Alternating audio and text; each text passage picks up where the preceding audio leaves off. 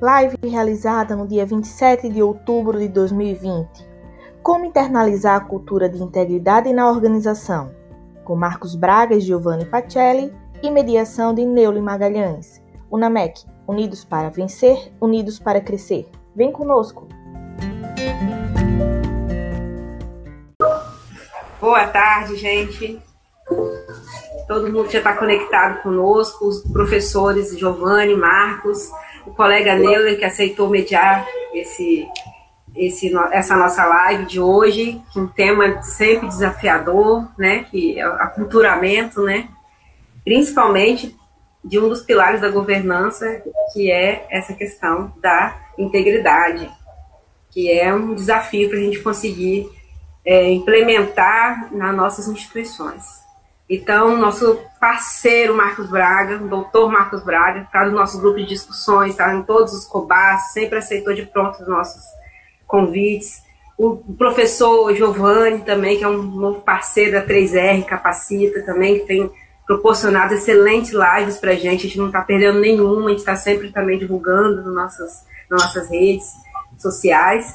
E aí vamos apresentar agora o colega Neuler, né, que sempre nos ajudou muito nos bastidores, sempre nos deu muita força, né, em todas as nossas atividades da UNAMEC, sempre esteve ali junto, presidente, né, estamos junto e vamos conhecer, vamos ver o rosto desse desse nosso auditor parceiro aí, vai mediar esse evento, que vai explicar essa dinâmica dessa live de hoje, que vai ser bem uhum. diferente, vai ser bem legal. Quero que todos participem, e vamos beber da fonte. Faço muitas perguntas para o Giovanni, para o Marcos, porque eles sabem muito. E o Neila está aqui para nos ajudar a dirimi-las, tá bom? Boa live para todo mundo. Muito obrigada por ter aceitado o convite, tá? Eu estou muito feliz.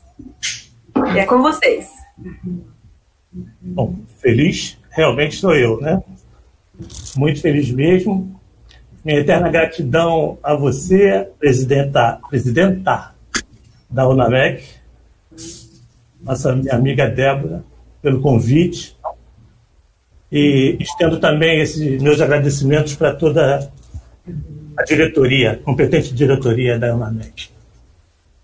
Mas também agradeço a esse mês de outubro, né?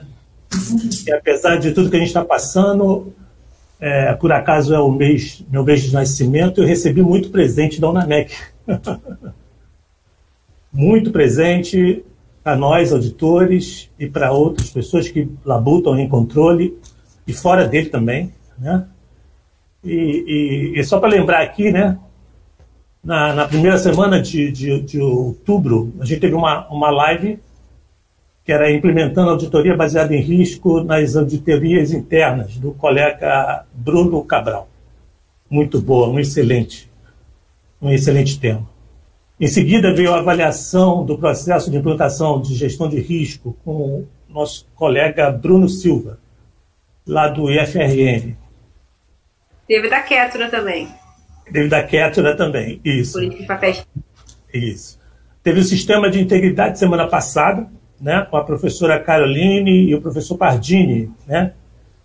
É, é, quase que, que, que assim, Fiquei muito, muito, muito impactado pelaquela, pelaquela live. Muito excelente padrão, excelente qualidade. Né?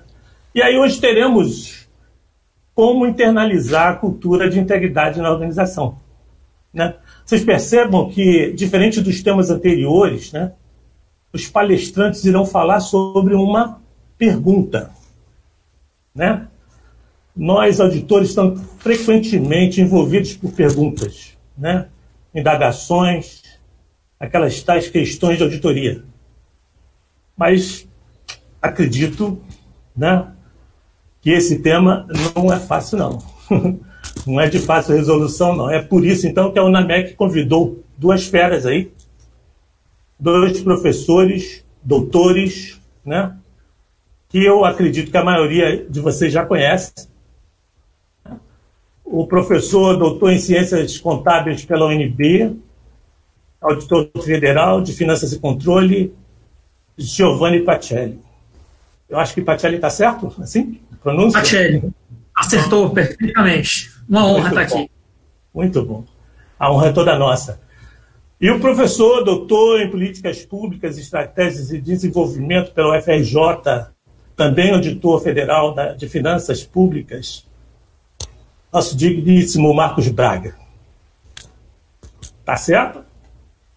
Bom, como o tema é uma pergunta, a gente vai alterar um pouquinho a dinâmica que vinha sendo vinha acontecendo nas últimas como é que é? Unamec Lives, né?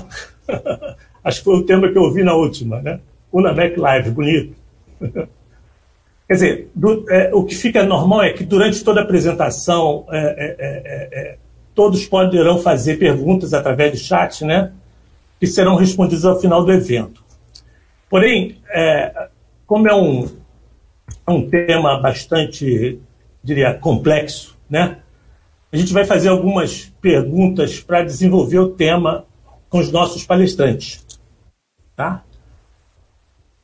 E esses caras sabem muito. Como diz Fausto Silva, Faustão, né? Quem sabe faz ao vivo, né? Aí vem a minha primeira, minha primeira complicação aqui é, é quem começa? Eu tenho que escolher entre os dois aí quem vai começar. Agora, vou começar com o Marcos. É, Marcos, o primeiro, o primeiro um, é, um é meu conterrâneo. Ele é lá da Ilha do Governador. Eu nasci na Penha, quer dizer, o bairro ali é próximo, né? E é gente fina. O outro é um cearense. Gente boníssima da terra natal da minha saudosa mãe. Ou seja, eu sou metade cearense também. Entendeu? Então, eu não tenho uma escolha fácil. Então, o que, que eu vou pedir para vocês aqui? Que vocês tirem cara ou coroa. Eu vou rodar a minha famosa moedinha, que já está rodando. Vocês estão vendo aí a rodinha? Tá vendo? É. Tá vendo? Cara, quem, é cara. Quem é cara quem é coroa? Cara. Cara, Giovanni. Eu Parou? fico de coroa. Pensei então que ia ser um, cara. um lobo guará que apareceu. É. Deu cara, é uma moedinha de um real, hein? o real ainda vale, é um real. Ok? Eu abaixo para pegar um real. Eu também. também. Então, a primeira pergunta, a primeira, depois dessa escolha aleatória, né? É, é para o nosso professor Giovanni Pacelli. Ok? Então vamos começar. Olha, é, cultura organizacional, a gente está vendo em livro toda hora, é um tema bastante recorrente no meio empresarial, né? Aqueles papéis, aquelas culturas de poder, de papéis, de tarefas e de pessoas, elas estão no dia a dia aí no mundo do trabalho. Eu mesmo já ouvi várias vezes falar sobre cultura de gestão de risco, que está aparecendo aí na, na, na, como última moda, né? Aí, aí vem uma pergunta bastante simples e talvez muito complexa, quem sabe. O que seria, então, a cultura de integridade? Vamos lá. A primeira coisa eu quero deixar claro é que quando a gente fala de integridade, é, não é algo que você consiga objetivar. E isso, para algumas pessoas, eu me incluo nesse rol de pessoas, causa um certo desconforto, porque eu sou um cara muito quante, até pela minha formação contábil, né? Então, eu gosto muito de número, balanço, classificação de conta, classificação da despesa. Então, eu confesso que eu, no primeiro momento, quando eu comecei a, a me aprofundar no tema da integridade, eu senti alguma dificuldade pela questão do meu viés quant. E a primeira coisa que a gente deve aceitar é que a cultura da integridade é um elemento subjetivo. E você não vai conseguir é, objetivar sempre em todas as situações. E aí, um dos, um dos elementos que está ligados à cultura da integridade, entre, entre vários, né, não vamos fechar aqui, é um deles é a liderança, certo? A liderança ela tem que estar realmente bem presente, porque uma das perguntas que se faz geralmente é se a alta administração está comprometida com a cultura da integridade. E aí, é, como é que a gente demonstra isso? Então, esse é o primeiro aspecto. Então, com certeza, a autoadministração deve, é, a partir do exemplo, a partir de interações com o seu corpo técnico, é, dar, o, dar as diretrizes, dar os nortes, de engajar, certo? Os membros daquela organização. E aí vai ter perguntas mais para frente que eu vou falar sobre as formas de engajamento. Ainda não vou queimar aqui a largada, não. Um outro ponto importante é que a gente também tem alguns documentos estruturantes. São documentos que você não pode deixar de ter. Não quer dizer que você o documento é suficiente. O exemplo que eu sempre dou, depois a gente vai aprofundar também nesses é, documentos estruturantes, mas um documento que é de conhecimento comum o código de ética. Então, às vezes, você tem um código de ética, é um documento estruturante, é um documento que tem que ter, mas não quer dizer que ele existindo, ele por si só vai ser, vai resolver todos os problemas, porque aí vem o plus. Como é que eu vou conseguir internalizar o meu código de ética na minha organização e colocar que ele vire algo vivo? Essa é a dificuldade e a gente vai debater ao longo aqui do nosso encontro é, quais são esses outros documentos estruturantes, o do Código de Ética é um deles, e quais são as formas de engajamento. Um outro ponto importante é que às vezes você pode não ter o instrumento, mas se você tiver a forma de engajamento correta, você também consegue criar uma cultura de integridade. E o que seria essa cultura de integridade? É uma cultura em que as pessoas que estão dentro da organização, elas entendem o seu papel social e elas previnem a corrupção. Em caso de ocorrência de corrupção, elas vão fazer denúncias e, eventualmente, casos que mereçam ser punidos serão punidos. Certo? Pode demorar um pouco, mas a punição vai chegar. Então, em termos, em termos de cultura, seria, seria o envolvimento da auto-administração com práticas de prevenção, com práticas de monitoramento e com práticas de remediação e punição de condutas que sejam consideradas incorretas. Por hora é isso, professor. Aí depois a gente aprofunda um pouco mais. Ok. Marcos, professor Marcos, quer complementar? Vamos complementar sim. Né? É realmente essa palavra, boa tarde a todos e a todas, né? cumprimentando os amigos também, Neulei e o Giovanni, a Maria também está nos ouvindo, e a grande Débora, né? nossa grande e articuladora e produtora de coisas tão boas que a Débora também não poderia deixar de fazer essa menção. Mas vamos falar aqui da integridade. Essa palavra foi mais uma que invadiu a nossa agenda, né? Transparência invadiu a nossa agenda da administração pública também há um tempo atrás. E a gente ainda está um pouco com dificuldade de, de, entender mais ou menos o que, que, é essa questão. Né? Se você for lá no manual da CEJU, ele fala que a integridade vem de, um, de uma organização sem imaculada, sem desvios, o que naturalmente já é um objetivo programático, porque a gente sabe que essa organização imaculada sem desvios, ela não existe. Talvez ela exista lá em nosso lar, Shangri-La, em Hogwarts, em algum lugar fantasioso, mas nosso mundo real, de homens e mulheres reais, com problemas reais, ele não existe. Né? Então a gente tem que ter essa percepção né, é, é de que essa integridade ela é um objetivo programático. E ela surge na nossa agenda como uma resposta. A gente tem que se perguntar por que, que hoje, no dia 27 de outubro, à tarde, nós estamos discutindo isso. Por que, que o próprio seminário da UNAMEC teve duas apresentações sobre integridade? Né? Como é que isso entra na nossa agenda? Isso, na verdade, entra como uma resposta, uma percepção da população da questão da corrupção, a percepção do aumento, a percepção do, da, da, presença dessa questão da, da corrupção. Isso já aconteceu outras vezes. Quando teve o escândalo dos anões do orçamento, lá na década de 90, eu não era vivo, não, não me lembro direito, mas ouvi falar nos livros, né? Lá do escândalo dos anões do orçamento e a questão do Collor, que foi envolto em uma série de questões de corrupção, houve uma mobilização que surge a partir daí a Secretaria Federal de Controle de 1994. Ou seja, são respostas institucionais, o próprio Estado do Espírito Santo, que foi objeto de vários escândalos, houve uma mobilização institucional. Hoje é um Estado que está com as suas contas no azul, né, e teve vários avanços. Então, esses escândalos, eles trazem. Né, tem um autor, até o Adekiriaco Jacobs, que falam que é o ciclo, né? Tem o escândalo, e aí a, a contabilidade entra na agenda, você fortalece as ações da contabilidade. Então, a integridade é uma resposta a essa percepção, e está tentando dar conta dessa percepção, e tentando equilibrar fazer certas coisas com a coisa certa. E também a gente não pode só fazer a coisa certa e não fazer nada, a gente tem que equilibrar essas duas dimensões. Né? Temos que ter uma, uma, uma, percepção de corrupção que seja contraposta com ações que tenham efetividade.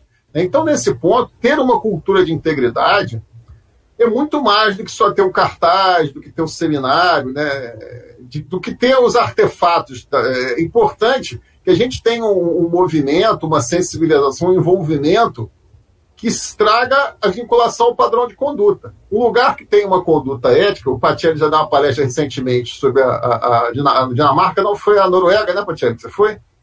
É, Dinamarca, perdão, Dinamarca. Lá aquela população tem a cultura de integridade, mas aquilo não nasceu, é, não saiu uma luz do céu que fez aquilo, foi fruto de um processo histórico de construção. Então essa cultura, na verdade, é fruto de um processo de uma trajetória em que aquelas coisas emergem como valor e a gente passa a lutar por aquele valor, porque dá trabalho lutar por esse valor.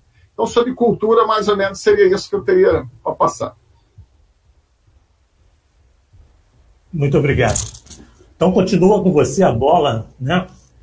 Aí vem uma segunda questão. Bom, todo mundo sabe que é, na administração pública quem impera é o legalismo, né? A pergunta é, além do imperativo legal Existem outros motivos para a gente implementar a cultura de integridade? Vamos lá. É, realmente impera o legalismo. E, por um lado, ainda bem. Né? Nós não somos órgãos submetidos ao mercado. Nós não somos o, vendedor de hambúrguer que tem outro concorrente fica tentando fazer o hambúrguer mais gostoso. É, as atividades empenhadas pelos governos, né, elas têm características próprias, né? algumas de regulação, de fiscalização, em algumas situações até de é, é, prestação e produção de serviços, como o caso da saúde, educação e da assistência. Mas é, é, é, é uma discussão de governo, a gente não fica num. Ainda que a educação você tenha um concorrente, a saúde, mas a pessoa nem todo mundo tem dinheiro para ir para aquele concorrente. Então a grande massa acaba sendo atendida pelo governo que trabalha com nossos tributos.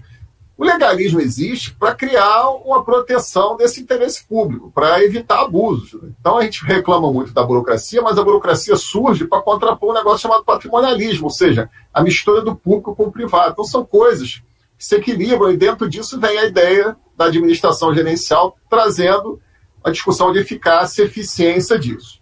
Então, além do, do, da questão é, é, é legal, o que nos tem como imperativo foi esse próprio movimento que eu já havia citado essa ideia de dar uma resposta a isso. Porque a gente tem que fazer a pergunta, eu sempre faço a pergunta como auditor interno, o que leva o nosso dirigente a investir no auditor interno? Por que eu vou investir num camarada que fica fazendo relatório, né, me perturbando, me cobrando, mais um, né, já tem o TCU, já tem a CGU, por que eu vou investir em integridade? Né? Regra dá trabalho, tem que ter trabalho para criar a regra, para monitorar a regra, a regra me limita. É, eu quero fazer tudo que eu quero, eu quero contratar quem eu quiser, eu quero comprar quem eu quiser. Então, o que mobiliza isso é uma pressão, é uma pressão oriunda do escândalo, oriunda da pressão social, da sociedade, ou jornal. Você liga o jornal, é corrupção todo dia, é, é, esse tema sempre volta, eu sempre assisto. Depois do almoço aqui, o, o, os programas, vou fazer a propaganda aqui dos, do, dos programas, mas eu vejo essa, essa pauta sempre volta. Então houve essa mobilização social, e a partir dessa mobilização social, nós temos os três grandes motivadores da ação humana. Né? O primeiro, o controle, é a hierarquia, é o cajado, né? é a pressão, é a punição. O segundo é o incentivo, ou seja, você fazer aquilo para obter alguma coisa. E o terceiro é o sentimento de rede, o sentimento de participação, o sentimento de sociedade. Então, todas essas coisas. Então, criou-se lei para fortalecer a integridade, se criou incentivos, incentivos de imagem. Olha, vamos dar prêmio para quem aderir a práticas, vamos dar destaque positivo. E o sentimento de participação, o sentimento de coletividade, essas três coisas nos motivam a aderir a essa agenda, a, a trazer, a trazer essa cultura é, é, é, de alguma forma. Mas essas coisas podem ser fracas, elas precisam é, ser robustecidas, para que essa cultura também reverta. E é isso que tem que ficar claro para o administrador público, e isso os senhores e senhoras é, auditores têm que falar para os seus administradores. Essa cultura de integridade, essas ações, ela vai reverter em confiança na sua administração, em legitimidade na sua administração, né, que são pilares da governança, são pilares que vão sustentar, que vão fazer com que ele tenha menos problemas é, é, com os órgãos fiscalizadores, vão fazer com que, se tiver uma eleição ou um processo, ele, ele galgue outras situações ou ele continue no poder. Então, a integridade passa também pela linha da discussão da confiança. Ok. Ah, Professor Giovanni? Não, eu, eu achei bem interessante o que o Marcos falou, concordo. Eu só queria complementar o seguinte: a gente, a gente tem aquela, aqueles países que têm a cultura por princípios, que não é o caso do Brasil, por exemplo, da Terra, né, outros países. E o Brasil é um país que é um país legalista, o que a gente aprende, por exemplo, contabilidade. Você tem common law e o code law. Nós somos o code law. Então não tem como fugir disso. Isso é uma coisa cultural. Então, esse canto da sereia que você diz, não, é mais uma lei, é mais uma regra. Mas eu vou perguntar, e se não fosse assim, será que sairia? Ou será que na primeira, não digo nem tempestade, no primeiro sopro de vento aí, será que isso não desabaria? Porque fica uma coisa muito discricionária. Então, infelizmente ou felizmente, é o que é. A gente precisa sim do suporte legal para fazer algumas coisas.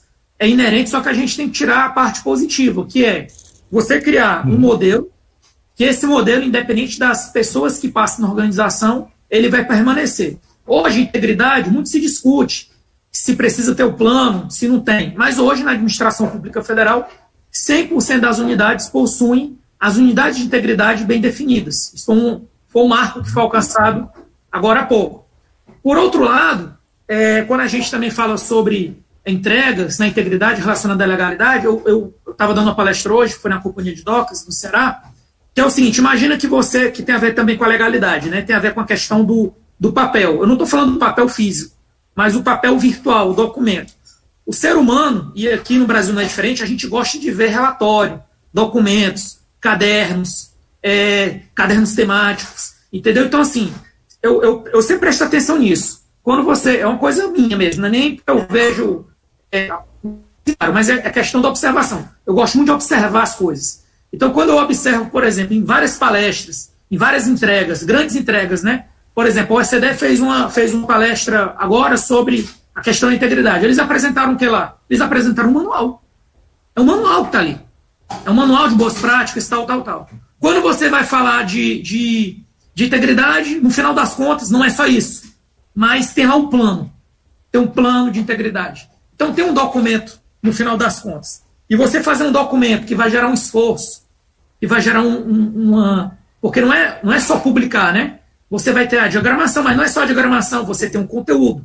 E para você gerar conteúdo ali, você tem que ter um trabalho por trás, que é um trabalho que é feito durante todo o ano. Então, assim, como fazer tudo isso, gerar tudo isso, se você não tem um suporte legal? Fica impossível. Então, é, a legalidade ela tem que ser vista como esse aspecto positivo aí, dentro do processo da integridade, um processo natural, considerando nossa, o nosso caráter histórico. Seria isso. Ok. Então, como é histórico, ou sua, ou sua última expressão foi histórico, essa pergunta tem um pouco disso, né? É, é, é inegável que, que, momentos de crise na administração pública são cada vez mais frequentes. Né? Crise política, crise financeira, orçamento, etc. Né? Programas ou projetos começam e não terminam.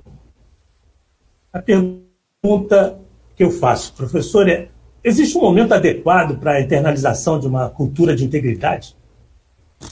Essa pergunta é muito boa, como falei, eu sou um cara muito observador. Às vezes a gente não lê tudo, não, mas a gente observa atitudes e momentos ícones dentro do órgão. E eu tive a felicidade de participar de um momento ícone lá em 2013, 2014 na CGU, 2014, 2014, 2015, que era um momento para implementar uma planejamento de competência, que continua em evolução. E naquele momento, foi feita uma pergunta lá para o consultor, que é o professor Tiago, da Universidade Federal do Pará, que ele tem um laboratório lá sobre gestão de competências, reconhecido nacionalmente, e acredito também que internacionalmente. E aí é, a gente fez a, a seguinte pergunta para ele, que tem a ver com a sua pergunta. A pergunta para ele foi feita assim: professor Tiago, a gente está no meio do planejamento estratégico e a gente está no meio da gestão do conhecimento. No meio.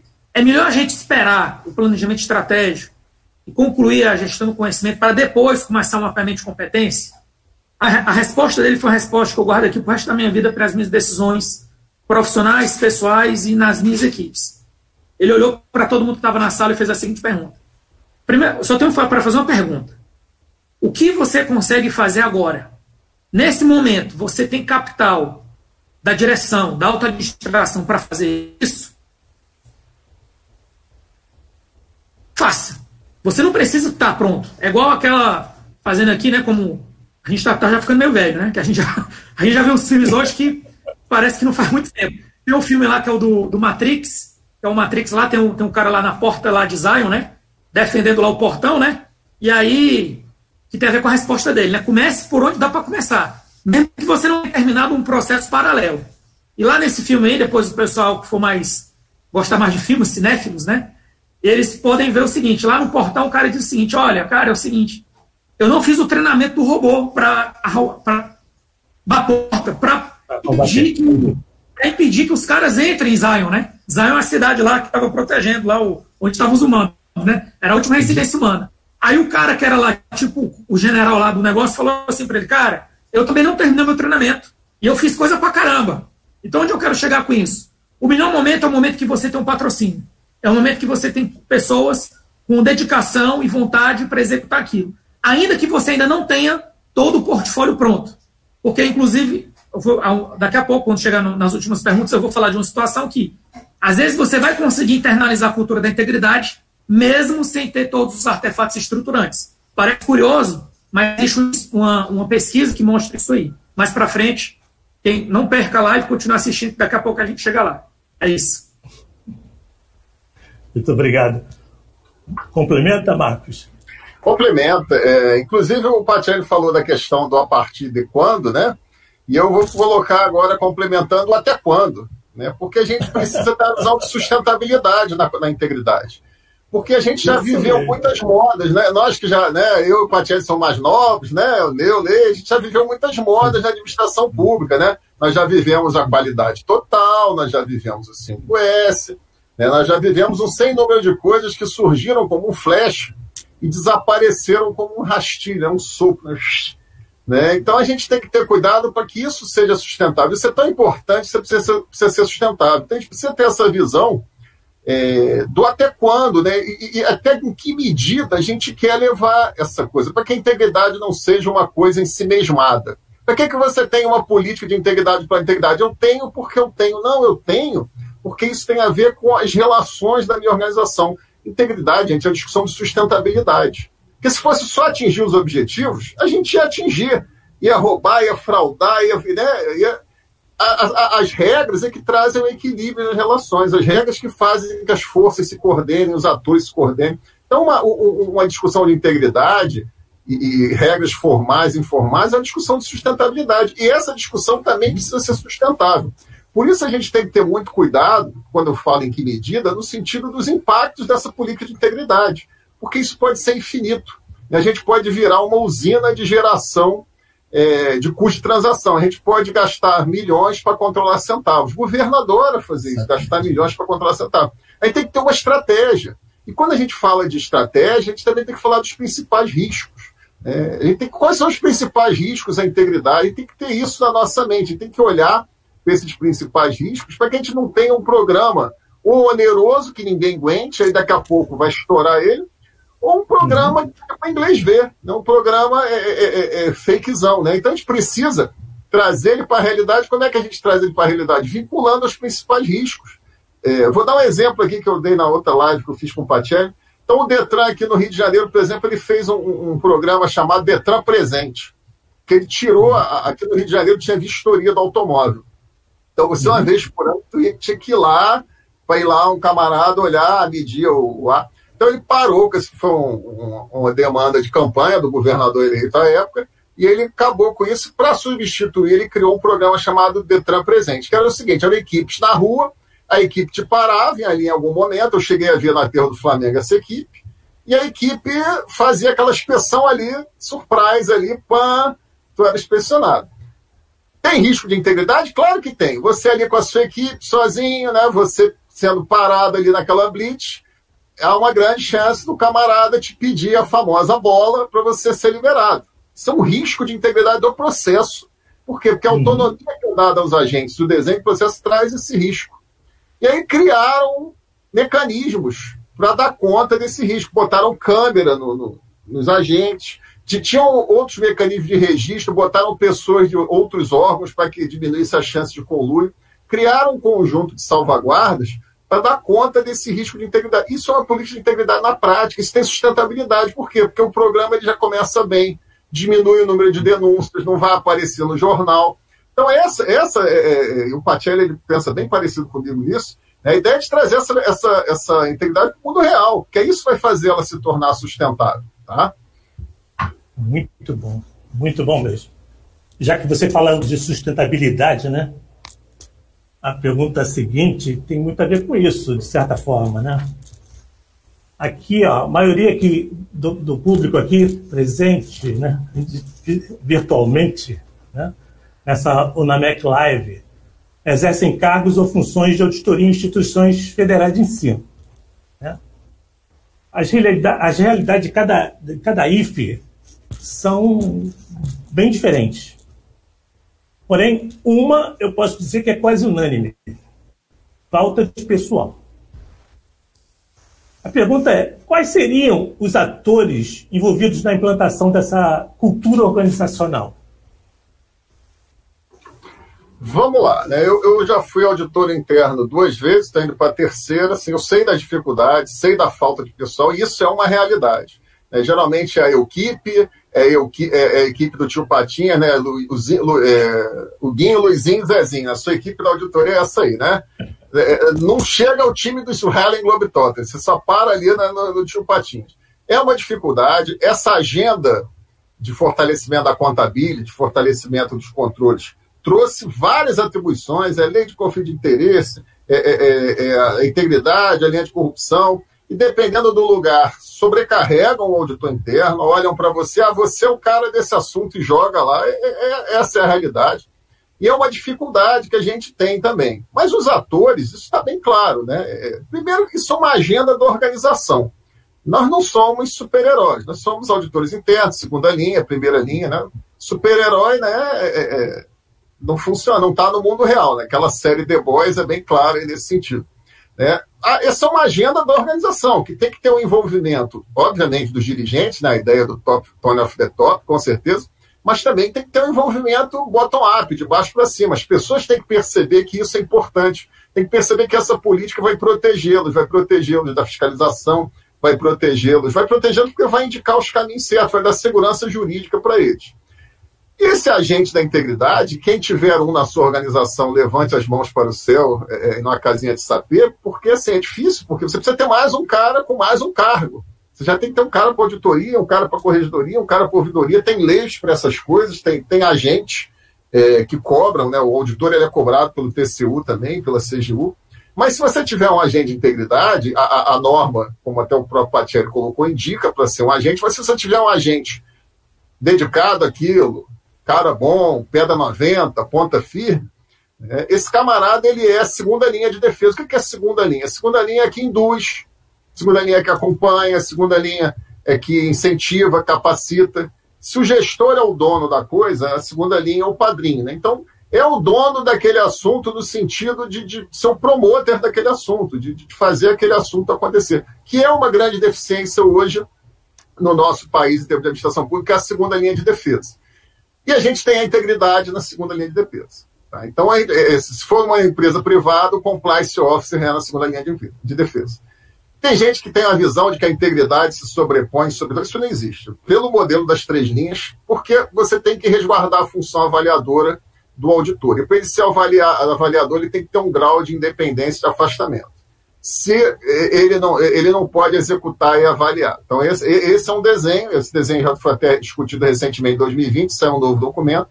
E aí cabe ao auditor, na terceira linha, fazer esse papel avaliador, inclusive de avaliar a integridade. Que a integridade é mais um programa, é um programa de governança, mas é um programa que tem dentro da nossa organização.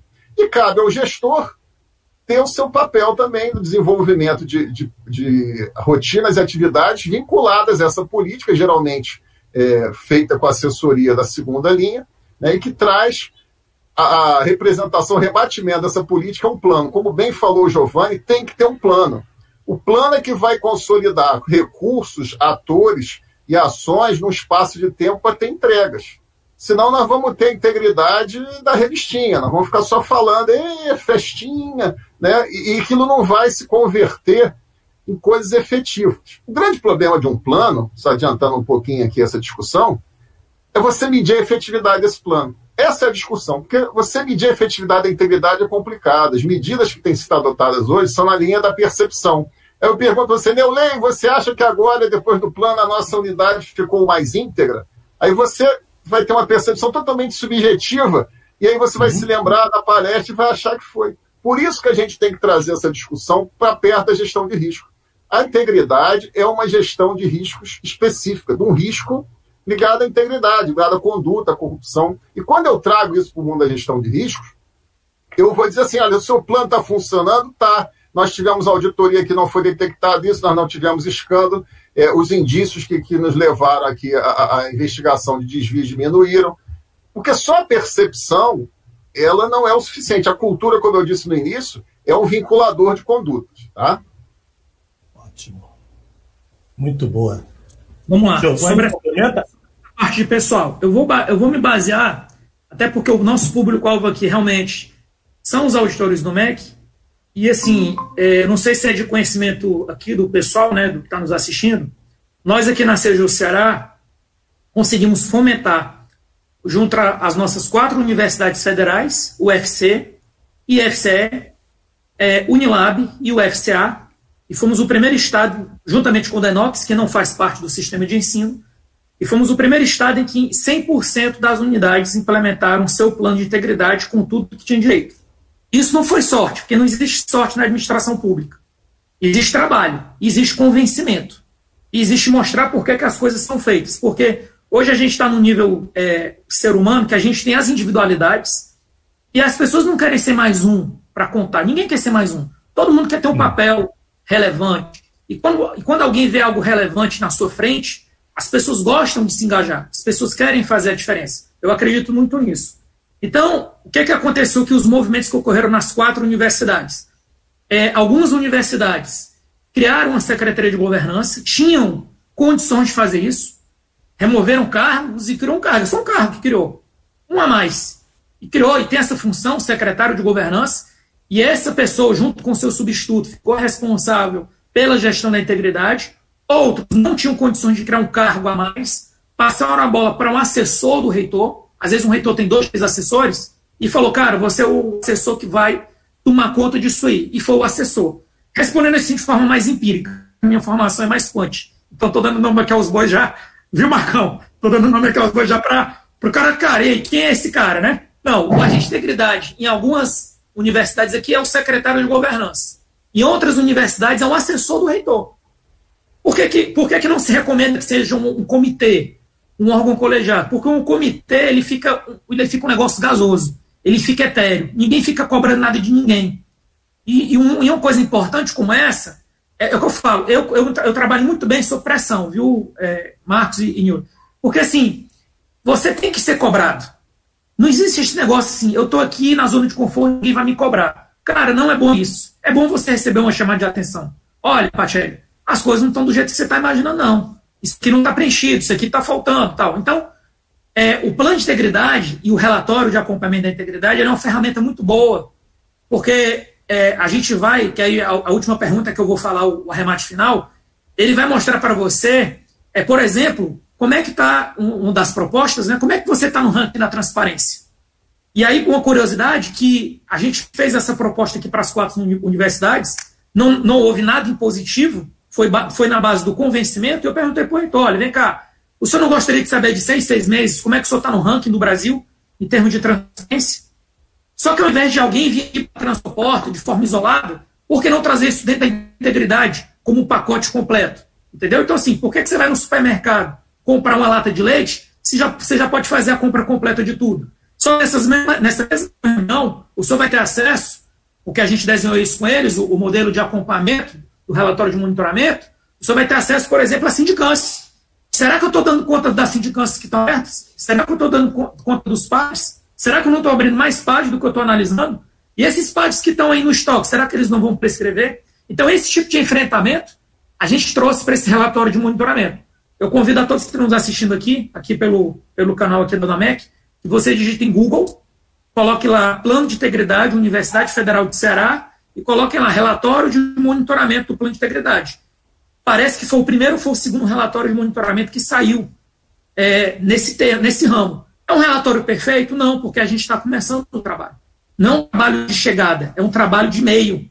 e que é um trabalho duradouro, é um, tra um trabalho contínuo. Mas esse relatório, ele alguma coisa, ele já captura, ele já captura um pouco de eficiência. Esse ele já mostra um pouco, ele, ele tem algumas dicas ali de eficiência que você já consegue medir a eficiência, certo? E aí, voltando ainda para a parte do é, de quem faz parte, né, de onde eu vou pegar as pessoas. Eu quero pegar o que o Marcos falou sobre a auditoria interna, é, até pensando na, na falta de pessoas. Muito se criticava assim, olha, o gestor tem que pensar nos riscos, e o auditor vai verificar se os riscos são consistentes e se os processos foram auditados com base nos riscos. Sempre tem aquela discussão de quem é o responsável pelos riscos. E depois de muito tempo se chegou à conclusão que os riscos, quem tem que é, definir os riscos é a gestão, é a alta administração, certo? E o auditor interno ele vai verificar o grau de consistência dessa metodologia, mas a metodologia é da alta administração. Então, eu vejo aqui um, eu vejo dois problemas sendo resolvidos ao mesmo tempo. Que dois problemas? Você precisava de um cara que tinha que fazer a gestão de riscos, a metodologia, e você tem um cara que tem que cuidar da integridade. E uma discussão que se tem hoje, inclusive teve uma palestra com o BES, é o SI da, da Economia, assessor especial de controle interno, e lá na economia ele, ele tomou uma linha que é a linha que eu defendo, que é, ou seja, não tem resposta A, B, não é um ou zero, né? não é binário. Mas ele, ele tomou uma linha que eu considero mais econômica, mais eficiente, que é, olha, é, ao invés da gente ter uma área de gestão de risco para a integridade, que seria o agente da integridade, e ter uma área de gestão de risco para a organização, esse cara pode ser o mesmo. Então, na verdade, você não está criando um novo cara. Eu estou respondendo isso para as pessoas que estão pensando assim, poxa, eu já tinha um cara que cuidava da gestão de risco. Esse cara pode ser o cara da integridade.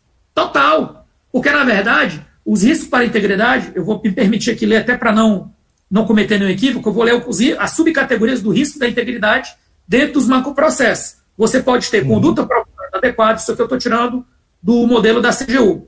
Ameaças à imparcialidade e autonomia técnica, uso indevido da autoridade, conflito de interesse, nepotismo, uso indevido de manipulação e informação de dados, desvio de pessoal e recursos materiais. Essas são as categorias que hoje a CGU já definiu. Então, não custa nada o cara pegar essas categorias, esse servidor ou essa servidora, incluir dentro da metodologia, porque a metodologia dela ela pode, ela pode usar uma metodologia quant, ela pode usar uma metodologia quali, ela pode usar uma matriz 3x3, ela pode usar uma, uma matriz 4x4, 5x5, ela pode usar qualquer metodologia, ela pode usar qualquer metodologia que ela quiser. Ninguém está impondo metodologia, enfiando goela abaixo.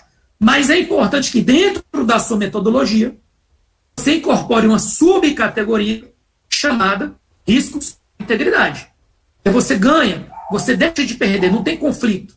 A metodologia é essa. Só que agora, ao invés de pensar no risco da imagem, no risco operacional, no risco do negócio, no risco que são as categorias de risco, você vai criar uma categoria a mais, adicional, vai incluir, que por um acaso já está entregue de mão beijada quais são essas possíveis subcategorias. Você pode até incluir outras, se quiser, mas isso já está redondo. Então eu vejo, para deixar as pessoas mais tranquilas, eu não vejo assim essa dificuldade toda quanto às pessoas. Eu vejo em você pegar as pessoas que já fazem algumas coisas, aproveitar essas pessoas e alocar essa tarefa mais, certo? Então, quem cuida da gestão de risco perfeitamente pega, pode ser o agente da integridade. Onde você já tem a Secretaria de Governança, já joga a gestão de risco para esse cara, que ele já vai para lá junto.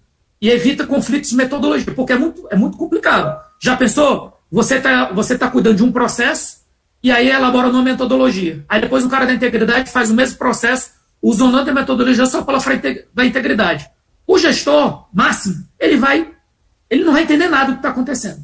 O cara tá, o reitor, o cara está preocupado com acervo cultural, com indicador de pesquisa, está preocupado com pesquisa científica, está preocupado com aula, e aí chega um cara para falar de um processo. Aí depois volta o mesmo processo para falar da mesma coisa, só que com enfoque diferente. O cara, cara, não dá, já está demais para mim, entendeu? E essas reuniões são longas, não são reuniões, não são reuniões rápidas, são reuniões demoradas, entendeu? Então a gente tem que facilitar ao máximo a vida dos reitores. As reuniões que a gente fez com o reitor aqui foram muito objetivas, a gente conseguiu convencer os quatro, sem exceção, e eu digo assim, eu não, eu, eu vejo que eles estão muito engajados no processo. Inclusive, como eu te falei, semana passada saiu o ranking é, da transparência, duas universidades não ficaram bem na foto, imediatamente queriam saber por que, que não tinham ficado bem na foto, já estão correndo atrás para cumprir os requisitos, porque ele, não, mas a gente faz isso.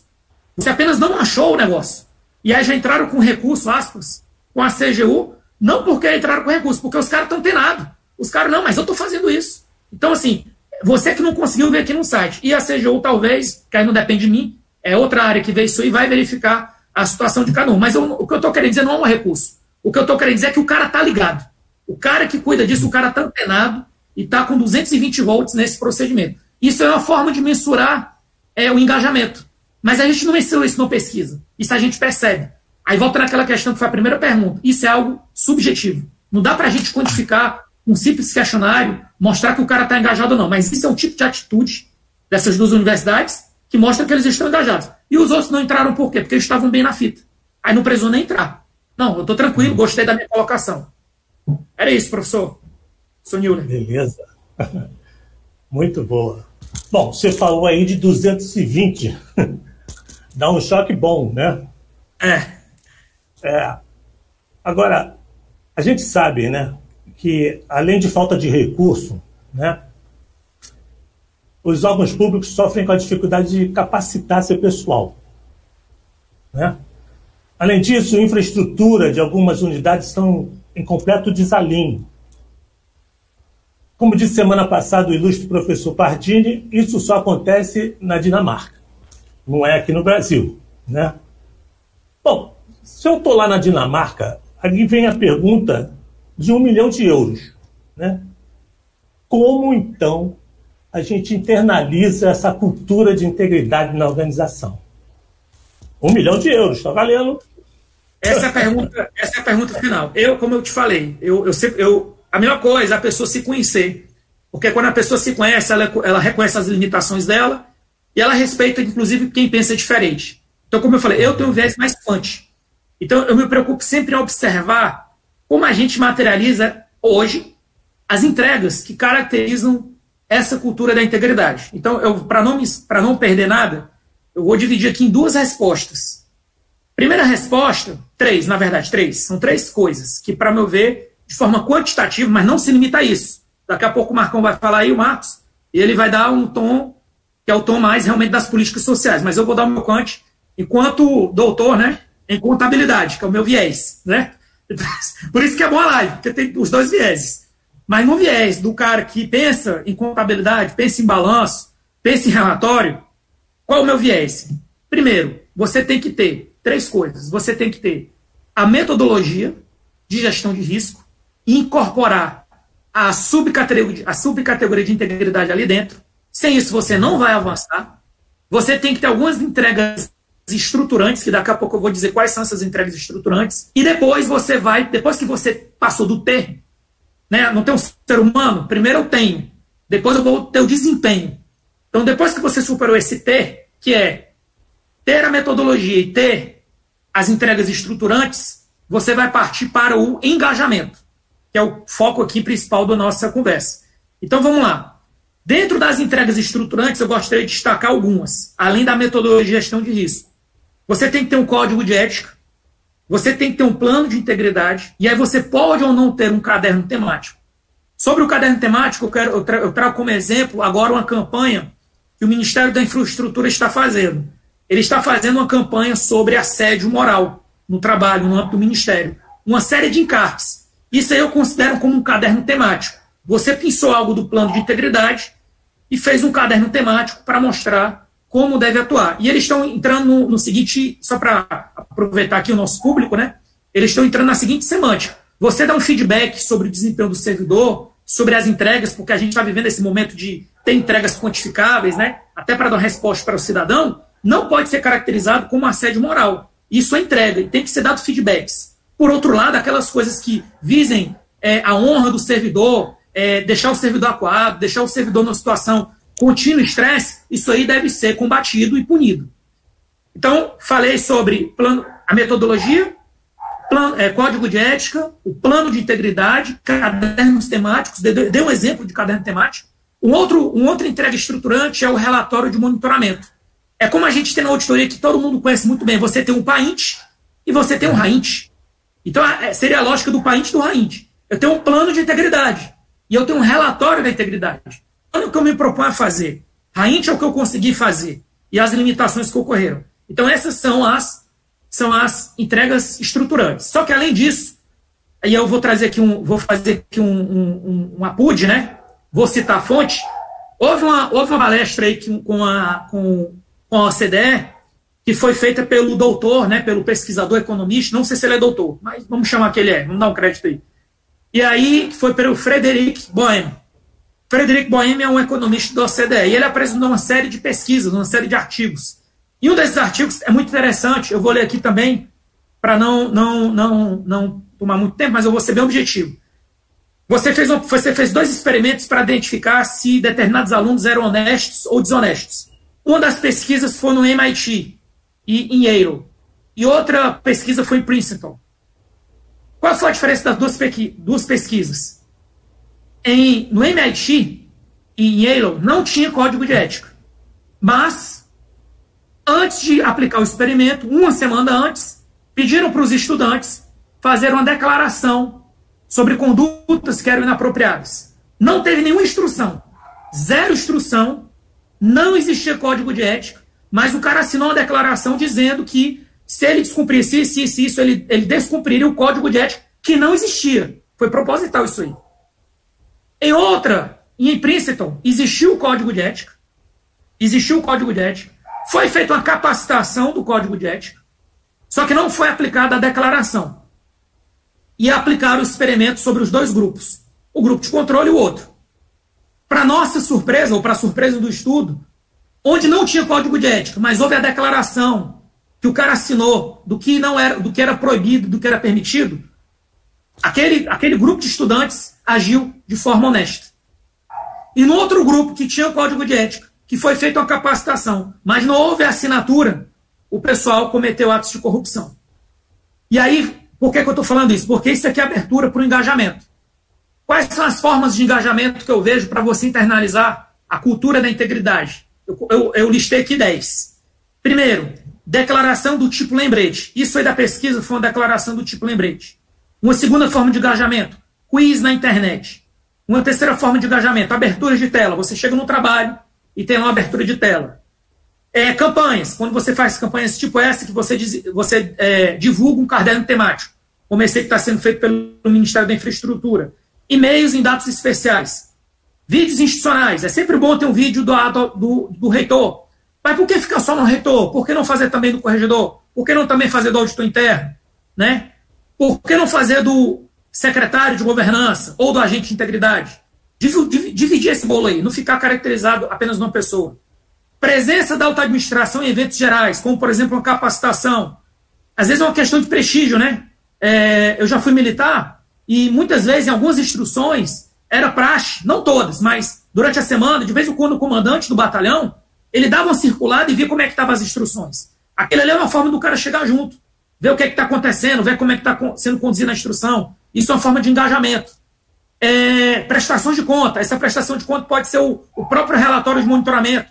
E aí você publica na, na, na própria intranet. 9. Fluxograma dos processos. E 10 tutoriais. Como fazer uma denúncia. Como fazer uma consulta de conflito de interesse. O passo a passo. E você divulgar isso aí. Então, professor Newler, então isso é uma forma da gente. Você tem um plano, mas você viu com base nessa pesquisa, aí só para não ser, é, é, citar aqui a pesquisa, né? A pesquisa foi de Arielle, Arielle termina com Y, de 2012. O texto em inglês é The Honest Truth About Dishonesty. How We Lie to Everyone, Especially Ourselves. New York, editora Harper. Para quem quiser depois procurar aí.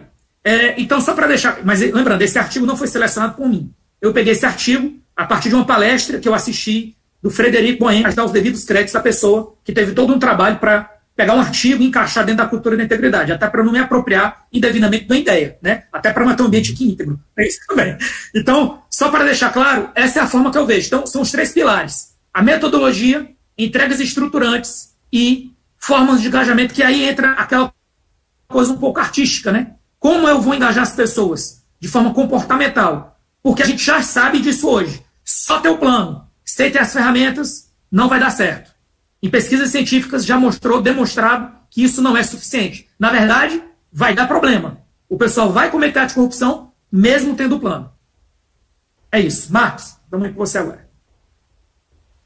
Excelente. Então, é, essa pergunta realmente vale um milhão de euros, né? É, é, é ou, outras coisas mais valiosas no dia de hoje, né? Poder fazer uma viagem tranquila sem máscara, né? Isso aí está valendo bastante hoje, né? Mas como internalizar a cultura poderia ser traduzido como eu implementar essa integridade na minha organização? Se tratando, inclusive, de uma coisa imaterial, uma coisa de difícil detecção. Né, que a gente entra, inclusive, na discussão de eficácia e impacto. Né? Eu vou lá e faço uma auditoria e vejo que as crianças são vacinadas mas eu não sei se vai diminuir o, o, nível da determinada doença, porque tem outros fatores que eu não consigo perceber. Eu só consigo numa avaliação de impacto ex post que eu vou ver que se diminuiu lá a quantidade da doença. Basicamente, né, principalmente o auditor interno, ele vai fazer avaliações mais do artefato. Ele vai olhar a qualidade dessas iniciativas, a, a eficácia e tudo, mas a efetividade é complexa, porque você perceber esse movimento da integridade ele é complicado. Uma coisa que eu posso afirmar é o seguinte: que as palavras não são o suficiente para mudar o mundo. É importante as palavras, é, mas mais importante do que interpretar o mundo é modificá-lo. A gente precisa trazer algo além da advocacy, da sensibilização, do discurso. Eu concordo com o Pacelli, tem que ter um engajamento realmente, tem que vestir a camisa. E às vezes eu me preocupo que são muitas camisas ao mesmo tempo que a gente demanda o, gestor lá na ponta. Eu fui gestor uma época da minha vida. É complicado você ficar recebendo aquele monte de input. Mas mais do que advox, a gente precisa nesse plano. Não pode ser o nosso plano. Qual é o seu plano de integridade? Ah, vai ter 10 palestras, cinco cursinhos e, e, e três folhetos. Não, ele tem que transcender isso. Ele tem que entrar numa discussão. Esse é um artigo que eu estou escrevendo sobre plano de integridade e gestão de risco. Ele tem que entrar na agenda da gestão de risco. Ele tem que trazer a, qual é a, a cara. Ah, nós estamos trabalhando no hospital. Os riscos de integridade do hospital são diferentes. Porque os problemas que o hospital tem de integridade é o médico que cobra pela, pela cirurgia que é de graça, é passar na frente na fila, é colocar órtese e prótese que não existe. Então você tem um conjunto de, de, de tipologias daquele hospital que, que, se, que, são materializações da falta dessa cultura de integridade dentro dessa visão. Então eu vou ter que atuar dentro daquele risco. Se eu vou para uma universidade que tem bolsa de pesquisa, o, o padrão de risco é totalmente outro. Se eu vou para um órgão de fiscalização, uma receita estadual, que o cara tem autonomia, sai lá com um bloquinho dele fazendo atuação, é guarda municipal, eu tenho outro padrão de risco. Então eu tenho que adequar esse meu plano ao, ao, perfil de risco de integridade da unidade. Aí ele vai ser um plano com grau de efetividade, como eu contei no caso do exemplo do Detran. Eu não posso pegar e ah, vou copiar aqui o plano de integridade da Polícia Federal aqui para o meu hospital. Não vai, jovem, não vai, porque são coisas diferentes. O risco da atividade policial é diferente do risco da política de saúde. Então, esse plano ele tem que romper isso e sair dessa coisa, na minha opinião, de, de, de a gente ser só as atividades, as atividades de capacitação. São, são importantes, mas trazer uma atividade pragmática, até porque isso vai facilitar, inclusive, a avaliação e o relatório que a gente vai fazer do que aconteceu. Então, esse programa ele demanda liderança, mas ele demanda também ações execuíveis ações que sejam razoáveis. É, é, é, tem coisas que são muito caras de serem controladas. É, é, é, você controlar. Então tem que identificar, inclusive, pontos de calor, onde é que tem mais dinheiro, onde é que tem mais risco, onde é que tem mais. É a mesma lógica do auditor, gente, a lógica da, do risco. Para o risco, nada é igual. Ah, para mim tudo é igual. Não, gente. Para mim, para risco, uns têm mais impacto e probabilidade. Não existe. O risco é a coisa menos democrática que tem. Você, você hierarquiza tudo. Então, é, é, tem que olhar esse processo para aí sim você vai conseguir sentir essa política de integridade. A política de integridade tem que ser uma coisa que a gente conversa no banheiro. Né? O cara vai lá no banheiro e fala assim: é, você viu aí que pô, o fulano de tal estava desviando aí no, no lugar? É, não, mas já detectaram e tudo, e, e, e isso é, é, é já conta a nossa cultura, não sei o quê.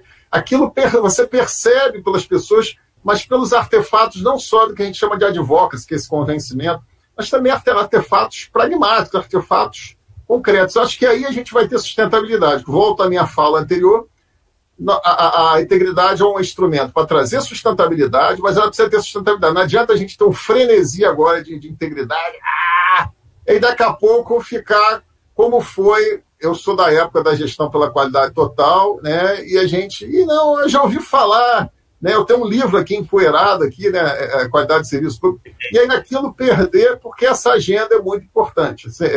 A agenda da governança se pauta por vários pilares. O TCU tem feito, vai sair agora o terceiro referencial de governança, né? Teve, tiveram duas edições, vai para o terceiro. é, essa discussão da governança que é a gestão da gestão, ou seja, você fazer as coisas acontecerem ao menor preço, a maior efetividade, passa também pela integridade. Mas a gente não olhar a integridade apenas como uma coisa, uma ilha no meio do oceano. Bom, os dois ganharam aí um milhão, pelo menos de aplausos, né? Se não são de é, euros, são de aplausos. Metade, metade, metade dos euros aí, metade para cada um. Mas é o que eu falei, professor. É, é bom fazer live com o Marcos, porque o Marcos ele tem esse viés aí realmente do quali. Eu gosto muito por conta disso, entendeu? Eu já assumo logo que eu sou quant. Eu já tenho esse perfil já. Ontem, ontem, por acaso, eu, eu, eu vi uma notícia no G1, não sei se saiu outro tipo de jornal, que era assim: um casal lá em Nova York entrou num restaurante de luxo, é, Baltazar, o nome, né? E pediu uma garrafa de vinho, a mais barata que eles tivessem. Lá naquele lugar caro pra caramba, mais barata era 18 dólares, 100 pontos uma garrafa de vinho. Você vê que como é que as coisas são diferentes, né? Ok. E do lado tinha um grupo de, de empresários que pediram a mais cara. um vinho com a safra de 1989, 2 mil dólares, 11 mil reais, né? E tudo bem. O vinho, quando sai da adega, ele tem, eu não sou sommelier, né? Mas ele tem que dar uma, uma respirada lá num lugarzinho, né? Antes de servir, antes de ir para a mesa. Nessa brincadeira, o gerente lá se equivocou e deu um vinho de 2 mil dólares para o casal do 18 reais, né, do, do, mais barato, e deu o de 18 reais para o grupo de, de empresários. Né? E o gerente, quando percebeu o erro, ligou para o dono, né? do dono do restaurante. Né? E, e, e aí que aconteceu? O dono foi, pegou, foi lá no restaurante para ver o que estava acontecendo e tal. E ele, ele viu em loco a reação. O grupo de, o grupo de, de empresários tinha um lá bebendo vinho falando: Nossa, que vinho maravilhoso! É por isso que ele é caro. Mas ele estava bebendo um vinho de 18 dólares. Eu ia achar maravilhoso um vinho de 18 dólares. Mas o cara estava bebendo um vinho de 2 mil dólares. Não é isso? E tava lá, ah, que delícia, que tal, papapá. O casal tá na boa, porque 18 para 2 mil tem nada. O cara, o, o, dono podia muito bem ficar quieto, né? Deixar passar, então um ficou com a outro ficou para não. Ele tanto foi do casal e falou: olha, tivemos enganos, vocês estão bebendo um vinho de 2 mil dólares. Né? Vocês não vão ser cobrados, obviamente, né? Então aproveitem que o universo conspirou a favor de vocês. Né? E chegou para os chegou os empresários falando, nos perdoe, nós temos a garrafa errada, esse é um vinho de 18 dólares, vamos lhe dar também, sem, sem, sem acréscimo, uma garrafa de 2 mil dólares. Ou seja, a integridade tem muito a ver com, com atitude, né? Ele, o, o, Marcos falou alguma coisa de, de, daquela conversa no banheiro. Eu acredito muito na, na, na, numa metáfora sobre caderneta de poupança. Sabe? Uma organização, ela tem, qualquer que seja ela, pública ou privada, ela tem que ter uma caderneta de poupança com, com, a com os seus stakeholders, né? com, a, com as pessoas que recebem o produto dela.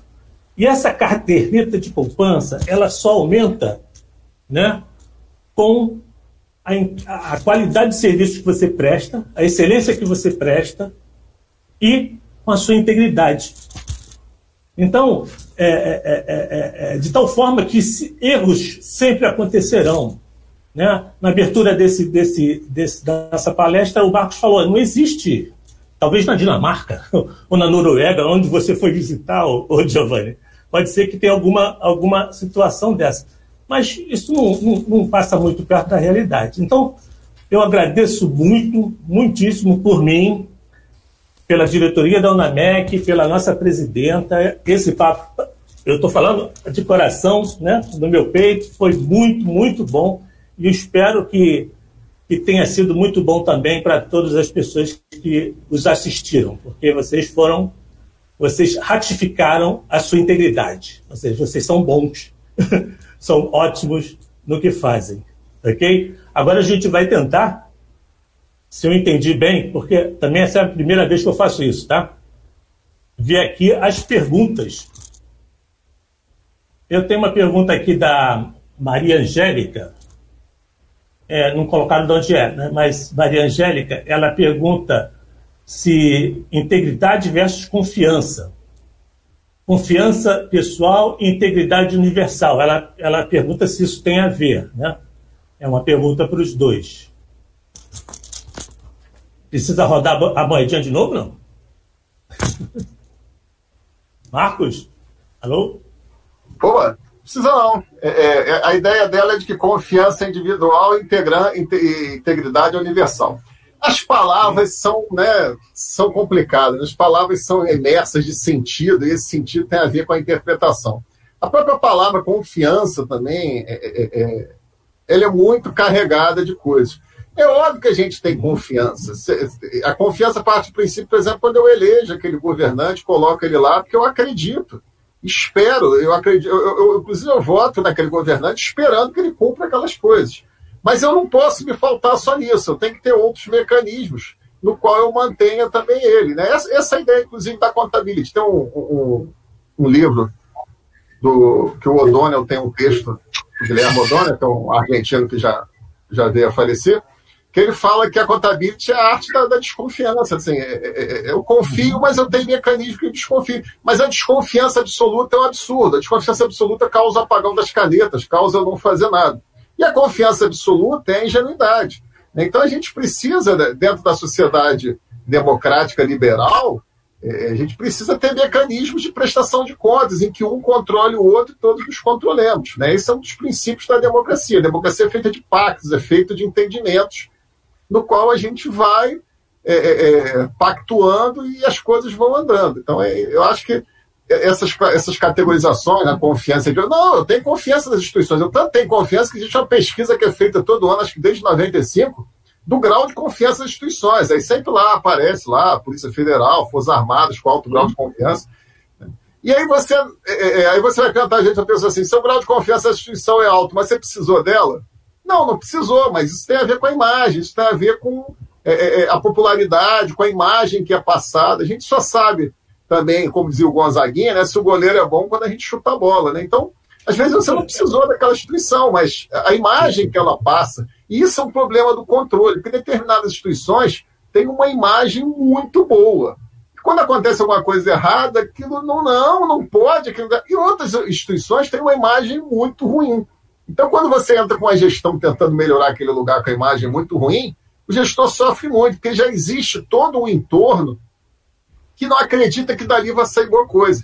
Então, a, o, o, o, o, Michael o Powers, que tem um livro que é o, o, Ritos da Auditoria, os ritos de verificação, né, o, a explosão da auditoria, ele coloca o seguinte: ele coloca que a auditoria tem que ser um instrumento crédulo, um instrumento confiável que gere confiabilidade. Então, a integridade, fazendo um paralelo, ela deve ser alguma coisa sustentável, confiável, mas também que gere credibilidade. Se a gente tem um instrumento, uma política de integridade que só gera, tem alguma coisa errada. E a gente tem que entender que a corrupção, por mais que a gente tenha falado de corrupção sistêmica e tudo, é uma exceção. A maioria das pessoas é boa, é dedicada, é trabalhadora. Né? Quem está no serviço público sabe o que eu estou falando, em que pesa a nossa imagem. É, nós somos sempre atacados. Sabe que as pessoas, de um modo geral, cumprem o seu dever, fazem as coisas e mais. Isso melhorou muito nos últimos 30 anos. O serviço público é uma coisa que melhorou bastante, em nível de pessoas, nível de ferramentas e entregas também. Então a gente tem que ver esses avanços também sair desse pessimismo crônico. Uhum. Complementa, Giovanni. Não, eu só queria dizer que é, essa, essa, essa questão de nomenclatura, quando a gente fala, por exemplo, no exterior, né, a gente usa a palavra trust. Né? E aí tem outra palavra que o pessoal diz que é confidence. Então, trust ele envolve tanto a parte confiança nas pessoas quanto nas organizações. E o confidence é a confiança nas organizações. Então, como a gente só fala confiança, se for no sentido do trust, é os dois, né? De certa forma, seria isso. Então, ratifico o que o Marcos falou e só faço esse complemento. Ok. Outra pergunta é deixa eu ver aqui, da Michele, né? Como mensurar se a cultura de integridade foi realmente internalizada pelos servidores de um dado órgão? Né?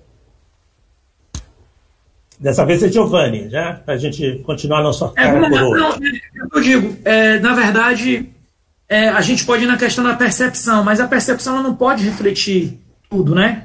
Então é uma resposta, assim, é uma pergunta que não tem uma resposta hoje fácil, né? né? Porque na verdade, como é que eu vou garantir? Não dá para garantir. Você na verdade vai ter alguns indícios que pode ter essa internalização. Esses indícios passam pelo ter, como eu já falei, e passam pelo engajamento. Agora, será que o engajamento está surtindo efeito? Aí você está vendo que essas pesquisas comportamentais aí, elas vão em cima de observações, elas vão em cima de testes, né? Algum tempo atrás o pessoal estava discutindo, até no Rio de Janeiro, o Marcos pode até me corrigir aí. Eles estavam querendo aplicar um negócio chamado teste de integridade, para testar se o cara era íntegro mesmo. Acabou que eu acho que não avançou muito, não, porque o pessoal, cara, se eu não passar no teste, será que eu vou ser mandado embora? Entendeu? É, então, assim, eu não chegaria no teste, não, mas eu chegaria, eu, eu, eu ficaria no engajamento, numa primeira fase. Aí daqui a algum uhum. tempo, quando a coisa estiver mais maturada, a gente avança mais. Eu acho que primeiro é o T, o engajamento. Depois a gente avança mais aí sobre testes. Ok. Complementa, Marcos? Ah, com certeza. Esse tema aí eu tenho sim. A primeira questão, o grande desafio hoje, a gente tem um grupo de pesquisadores lá, as pessoas da CIGIL que são pesquisadores, o Patiani também participa, outro dia surgiu essa discussão. Como medir a corrupção? Isso é um grande desafio. A Transparência Internacional usa a tal da régua da, da percepção. E tem, eles não consultam todo mundo, não. Eles consultam um grupo de atores. Tem uma metodologia lá que, que consulta um grupo, grupo X de atores. Mas a percepção é complicada, porque ela padece de um paradoxo. Quanto mais eu faço, teoricamente mais vai aparecer, porque a gente também vive num período da pós-verdade, da cultura do escândalo.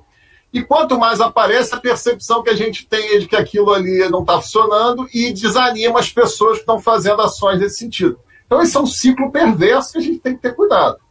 Parece que recentemente saiu uma pesquisa da OEA, eu vi o jornal à noite há uns dois meses atrás, em que usou outros tipos de mecanismos, do tipo é, autonomia do Ministério Público e tal. Existem várias regras para a gente trabalhar, mas é complicado, porque só a percepção ela fortalece, porque a corrupção ela tem a característica de crime oculto. Ninguém sai por aí dizendo assim, pô, ganhei bola, né? É igual o uso de drogas, de um modo geral, né? Salva a marcha da, da maconha, de modo geral, as pessoas não saem falando que usaram drogas. É, ou, o aborto também, isso não é uma coisa que a pessoa fale ostensivamente, salvo isso numa condição militante. Né? Eu ainda não vi o militante da corrupção, mas deve ter. Então, são crimes que você pode detectar aí, você precisa de situações. São crimes no, no sentido lato, né? Por favor.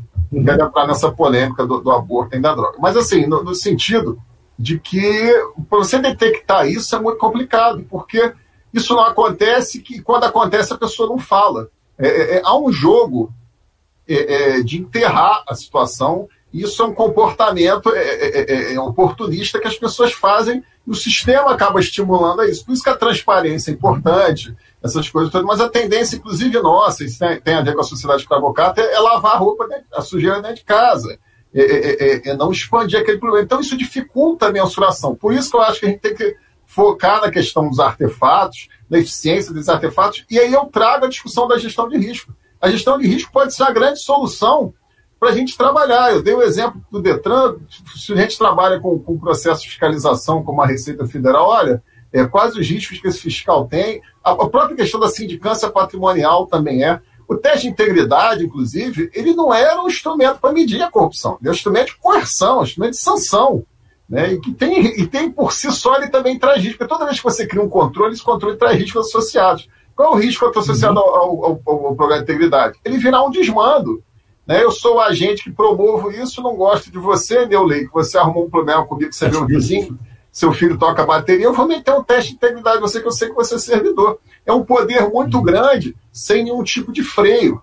É, é, é, fora as questões jurídicas de, ser, de, supostamente ser um crime. Você vai ter várias outras discussões jurídicas que, eu, que eu não, não, não, é muito a minha área. Mas então a gente precisa, é, é, é, inclusive, também entender que a gente tem uma cultura. Outros países, por exemplo, como a Tailândia, o camarada fica no sinal tirando foto, e quando ele pega aquela foto, ele vende para o Detran, e ele ganha uma parte da multa. Vocês imaginem isso aqui no Brasil. Você que é em Niterói, Neulê, imagine aqui eu chegar em casa, né, para minha esposa, para minha família, assim, agora eu tenho um bico aqui, em vez de fazer Uber, eu, eu vou agora, eu vou ficar tirando foto, sinal, vendo por Detran.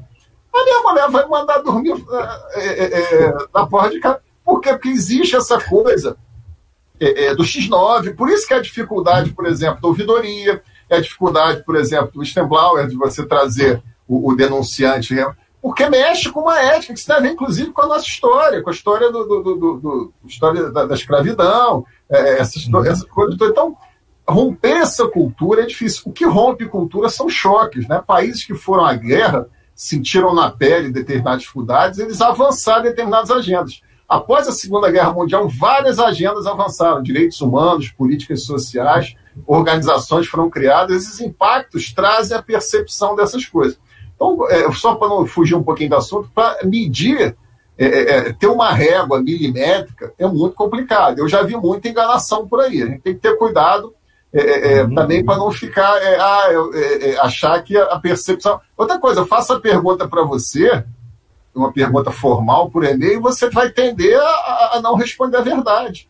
Isso é natural. Aí, aí você faz aquela pergunta para se enganar, a pessoa responde a pergunta para você, está todo mundo feliz. Aí amanhã tem um escândalo na unidade, ah, mas eu achei que a integridade estava de boa. Não, não está de boa, porque que, os escândalos eles seguem uma curva.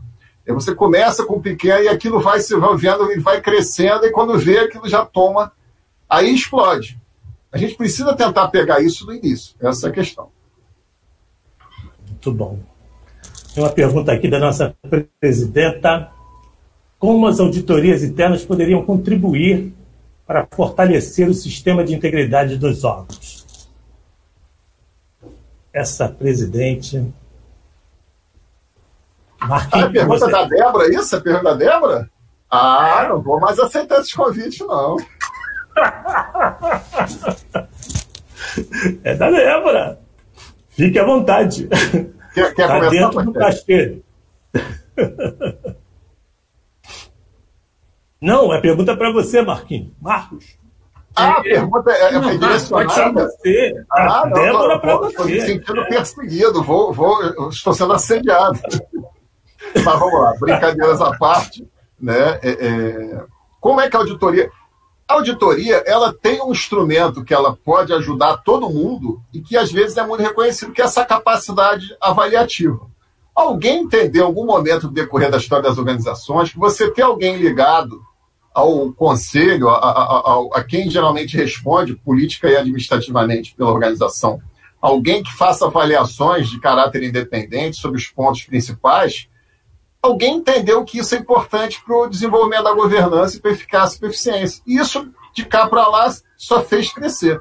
Quando o auditor interno faz uma avaliação independente e o, o, o encarregado pela integridade sabe que ele pode ser avaliado, isso gera um, um, ciclo virtuoso no sentido que ele emite, ela emite opiniões né, de, de, melhoria daquele processo, de melhoria da atuação daquele processo e traz um diagnóstico que vai também alimentar o processo estratégico. Eu acho que essa é a grande maneira. Na prática, né, aí vamos trazer para o mundo real, a gente sabe que os auditores internos acabam sendo envolvidos, principalmente na segunda linha. E aí sobra ele a capacitação, sobra ele também ajudar na construção desse risco, mas sempre sabendo que quando ele faz isso, ele perde uma característica essencial que ele tem que ter, que é a sua autonomia. Autonomia para ele escolher o que ele vai olhar, para ele poder fazer o seu trabalho direito, emitir a sua opinião. Quando ele perde isso, a, o olhar dele é enviesado, a forma dele trabalhar é, é perdeta e a opinião dele é, é, é, é, não é real. E aí você fica trabalhando com uma informação deficiente. Mas eu acho que esse é o grande apoio. O problema é, é o auditor, para ele fazer uma auditoria de integridade, ele tem que primeiro entender um pouco daquele riscado. E segundo, aquilo tem que estar estruturado de tal forma que ele consiga fazer auditoria. Porque se for só também um plano só de palestras, ele vai auditar para mostrar que teve tantas palestras. Né? E aí foge da discussão só da gestão de risco. Então tem que olhar as várias dimensões é, que estruturem a, a, a, implementação da integridade. A implementação da integridade, gente, é uma arte. E, e, e, isso não é só uma discussão nossa. Se vocês forem numa empresa muito grande, que tem os seus riscos também de integridade, porque vocês não acham que tem problema de roubar coisa, de, de ética só na. Né, não, não se iludam. Né? Todas as organizações têm esse problema. Então, quando ela adota, isso, isso inclusive passa inclusive pelo clima organizacional, quando você vai trabalhar no lugar e sabe que aquilo não tem esse tipo de problema. Quando ela adota essas medidas, ela tem, ela tem, que adotar isso de forma prática, tem que ter uma política, tem que ter um plano. Você falei, o plano é importante. Não adianta ficar copiando o plano do coleguinha, não vai funcionar em nada. Você tem que criar um plano para a sua realidade. Né? E esse plano tem que atuar dos, dos, principais riscos da sua realidade, senão você vai ficar aí chovendo no molhado. Né? Vai ser um belo plano, né? E aí vai ter um plano de integridade, de integridade né? Tem, é, é, e aí um dia a, a barragem desaba. Mas eu tinha um plano, é, mas a barragem desabou. O mundo real, gente, a incerteza, ela não pede licença. A incerteza, ela se manifesta. Se você fizer a gestão de risco para inglês vezes, não adianta, o problema vai aparecer. E aí aquilo tudo que você varreu para baixo do tapete, ele vai emergir. Por quê? Porque os ganhos são muito grandes, somente em relação à integridade. O ganho é muito grande. O, o, benefício que o gestor corrupto tem é muito grande. Então, ele vai tentar driblar aquilo de qualquer maneira. Então, ele tem que entender e se focar, inclusive, nos principais riscos. Às vezes a gente fica preocupado, né? Ah, eu, uma vez eu falar, ah, o que, que é o auditor? Uma unidade grande é o auditor interno aqui, o que, que ele faz? Não, ele só se preocupa com a presença problema dele é o ponto aqui. Eu falei, meu Deus do céu, só o ponto? E eu conheci a unidade, sabia que a unidade tinha vários problemas, mas ele fazia o ponto, parecia um xerife. Ação, né? Ele tem que olhar os principais problemas da unidade e propor trabalhos dentro do que ele consegue. Aí eu sei das dificuldades, não, não, não sou iludido, eu sei das dificuldades do auditor, mas assim, tem que partir desse pressuposto. E os outros órgãos, o TGU, o TCU, também tem que estar alinhados nesse, nesse, nesse desenho. Ok. Complementa, Giovanni. Complemento. É, só queria deixar claro que como é que eu vejo a auditoria interna atuando na integridade. Primeiro, é, pode ser que às vezes você tenha dificuldade de pegar alguma pessoa que venha da gestão para a integridade. E às vezes você já tem um auditor que está muito tempo no local e que você precisa até fazer o rodízio. Né? Então, uma forma seria tirar esse auditor, que já é um cara experiente, tirar ele da auditoria e colocar ele na segunda linha, que aí, a princípio, talvez não tivesse problema, porque o cara estaria em função agora de gestão. Ele não estaria vinculado à auditoria, e seria uma forma até de valorizar. Às vezes, uma pessoa foi chefe da auditoria interna, pertence aos quadros da universidade. O que, é que você faz com um cara muito qualificado que deixou de ser chefe? É, um, é uma situação que a gente pode acomodar. Às vezes a gente pensa que tem um problema e às vezes uma solução. E aí, de tempos em tempos, você pode fazer um, uma, troca, uma troca aí, né? Uma troca saudável. É, isso é uma forma, é uma forma mais operacional. Outra forma de ajudar que eu vejo seria relacionado a, a auditoria interna deve é, verificar como é que está a implementação do programa de integridade, como o Marcos já falou antes, ou seja, qual a consistência desse programa, o que foi projetado realmente está sendo feito, da mesma forma que a CEJU faz com o RAINT, né? Você tem um PAINT, fez o RAINT e a CEJU dá um feedback sobre o RAINT. Esse feedback também seria importante. O mesmo papel que a CEJU faz com o RAINT, é o papel que a auditoria interna deveria fazer com o relatório, com o programa de integridade. Seriam essas duas formas aí. Ok. Então, vai duas perguntas para você aqui, da Maria Luísa. Né? O perfil do responsável pela integridade, qual deve ser? Além da gestão de risco, seria possível acumular com mais alguma atividade? Eu acho que isso já foi um pouco colocado, mas vamos dar uma uma é, vamos lá. O, o, o, responsável pela integridade em unidades muito pequenas, ele pode eventualmente acumular com outra coisa. Ele pode ser o um membro da comissão de ética, não teria problema. Entendeu? Ele só não pode ser auditor interno. Aí auditor não dá. Entendeu? Uhum. Mas não sendo auditor, ele poderia acumular com ouvidoria, uma parte, até porque o dia tem 24 horas. Dentro do trabalho tem 8, né? Então, 4 horas ele pode cuidar da integridade, outras 4 horas ele está cuidando da integridade mas mais focado com ouvidoria ou comissão de ética. Eu não veria problema nisso aí, certo? Mas o que é que não dá para ser? A integridade é a segunda linha, não dá para confundir auditor interno com integridade. É óbvio que a auditoria interna emite recomendações. É, você não pode dizer que você tem um órgão íntegro, sendo que as recomendações não são atendidas. Como é que isso vai fechar? Essa conta não fecha. Uhum. Então, existe, existe uma conexão, sim, da auditoria interna com a integridade, na medida que as recomendações são cumpridas, são atendidas. Perfeito? Mas não é, não é. Porque muita gente se confunde isso. Não é o auditor interno que cumpre as recomendações da CEJU, do TCU, e o age dele. O gestor. Aquele mesmo claro. dilema, né? Quem é. cumpre é o gestor. O auditor apenas vai validar que a recomendação foi cumprida, com base em evidências. Né? É assim que funciona. Então, a mesma lógica, ou seja, é, o, o, é nessa linha aí que eu, que, eu, que eu acredito que deve ser a postura dentro da organização. Tá bom? Seria isso. Ok. Marcos, complementa? Marcos? Tá pois é, essa é a realidade. Eu escrevi um, artigo há um tempo atrás sobre essa questão, né? É, navegando num, num, num, mar de iniciativas, né? A gente tem que ter cuidado para não criar um ofurô de accountability, né? A gente encher de, de, de estruturas, encher de caixinhas, essas caixinhas não se conversam e daqui a pouco começa, inclusive, a disputar espaço. Eu fui a uma reunião de determinada unidade, aí tinha lá o gestor de risco, tinha o auditor, daqui a pouco começou, você viu que os dois faziam a mesma coisa, daqui a pouco eles começaram a discutir na reunião. E aí eu soltei a piadinha para dar aquela quebrada. É, daqui a pouco esse pessoal está começando a discutir, até porque as formações são diferentes, as visões são diferentes. A gente tem que partir para um momento conciliatório, para um momento de integração dessas. E eu acho o modelo da primeira, segunda e terceira linha, quando a gente traz aqui a integridade nem todo mundo pensa isso que eu e o Patielli pensamos, que a integridade é a segunda linha, mas existe um certo consenso disso. É, quando a gente traz isso para dentro do modelo das três... O que, que é o modelo das três linhas? É um modelo para organizar essa bagunça. Pra, é, ele surge para tentar coordenar esses atores, para dizer, olha, rapaz, cada macaco no seu galho, você aqui, você aqui, você aqui, para não ter lacunas e sobreposições. Então, eu acho o modelo das três linhas um modelo maduro e a gente pode trazer a integridade para dentro dessa ideia das três linhas, e, e, e, cada um se encaixaria. Porque daqui a pouco, algumas unidades, por exemplo, é, tem a segunda linha, a parte da qualidade é muito forte. Gente, é, é, instituições fabris, por exemplo, o governo da Casa da Moeda, então a parte, a parte da qualidade é muito forte. Também tem que caber ali dentro das, da segunda linha.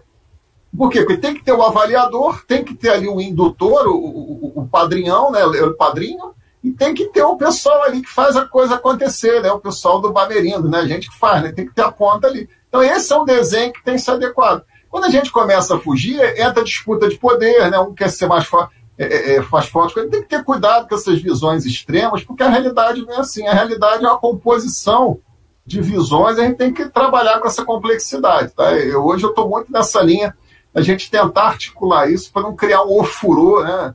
De, de a, a contabilidade que não chega a lugar nenhum. No final você gera milhares de custos de transação, aquilo onera tudo mais, as pessoas ficam cansadas. Isso afeta o que? O que é realmente percebido pelo cidadão, a entrega do serviço público. Se a escola está funcionando, se o hospital está funcionando, se a bolsa está chegando, se a polícia está policiando, ou seja, o, que, o, o cidadão ele consegue perceber na prática se o negócio está funcionando ou não. Ele sabe. E a eleição municipal para prefeito é uma, uma boa medida para isso, porque é, o grande implementador o município, o município fica ali, né, é, é, tá cafungando ali as políticas ali, né, no, no, no usando um termo cearense, tá, Patinho? Cafungando ali a, as políticas ali do cidadão, ele percebe se aquilo tá bom não. Então, a, a eleição municipal, inclusive, de prefeito, tem uma que essa contabilidade é bem, é bem forte. Está no cangote, no chão. É. Olha, olha, eu já tinha ficado aqui tinha gostado muito de um termo que o Giovanni falou, falou de gasoso lá para o comitê. Você conheceu o furor aí, matou a pau, tirou o primeiro lugar com esse furor. Dois termos aqui que eu vou já botar aqui na minha caderneta. Bom, queridos, a, a, a gente está chegando ao fim, né? Ah, as coisas boas também terminam, né? Tudo termina, tudo passa. E eu espero que fique na, na mente aí do, desses auditores, de todo esse pessoal que nos assistiu aí, que talvez o, o caminho seja sinuoso, é, um pouco estranho, com certeza demorado. Ninguém, ninguém vai pretender isso, usar é, é, é mês, semana ou ano para calcular isso, porque não é assim, é uma coisa muitíssimo demorada né? Mas que, que acho que ficou claro nessa conversa com os nossos especialistas aqui, né? é que cada organização vai arrumar um jeito, né? um jeito seu de, de, de entender essa integridade e, e colocar para funcionar. Bom, em meu nome, em nome da UNAMEC, eu agradeço muitíssimo a participação de todos. Agradeço Giovanni Pacelli, meu, meu conterrâneo de sangue, cearense. Muito bom te conhecer.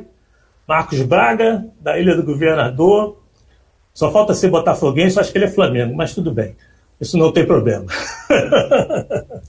tá bom? E eu, eu não sei agora o que, que eu faço aqui, se a, se, a, se, a, se a Débora fala mais alguma coisa.